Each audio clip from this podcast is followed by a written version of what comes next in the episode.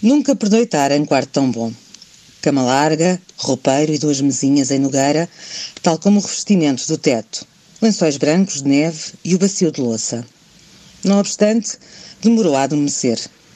Por mais que pretendesse sacudir a lembrança do rosto e das mamas que alegraram sua estreia no jardim, a imagem permanecia como se Dália estivesse à vista. Não tanto, e ainda bem. Fez força para acordar desse sonho acordado Apelou à razão, pois razoável seria que qualquer imprudência acabasse com Dália a cuspir-lhe na cara e o Sr. Viladares a apontar-lhe a porta da rua. Ocorreu-lhe no desassossego poder o tio não ser apenas tio. Ouvir a Urbino contar casos de tios e sobrinhas que se acamavam juntos, incluindo rainhas e reis. A um canto do jardim existia uma capoeira que funcionava como despertador.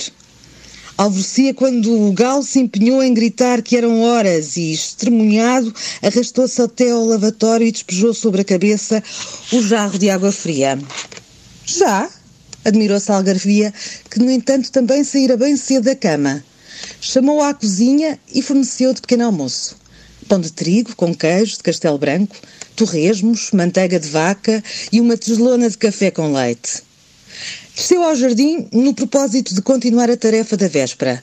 Arrancou ervas, aplanou relva, observou a Nespereira e o Diospireiro, a ver se entendia que ramos cortar para a reclamada poda. Nesse intuito se esforçava quando ouviu passos no varandim e para lá deitou o olhar esperançado. Com razão.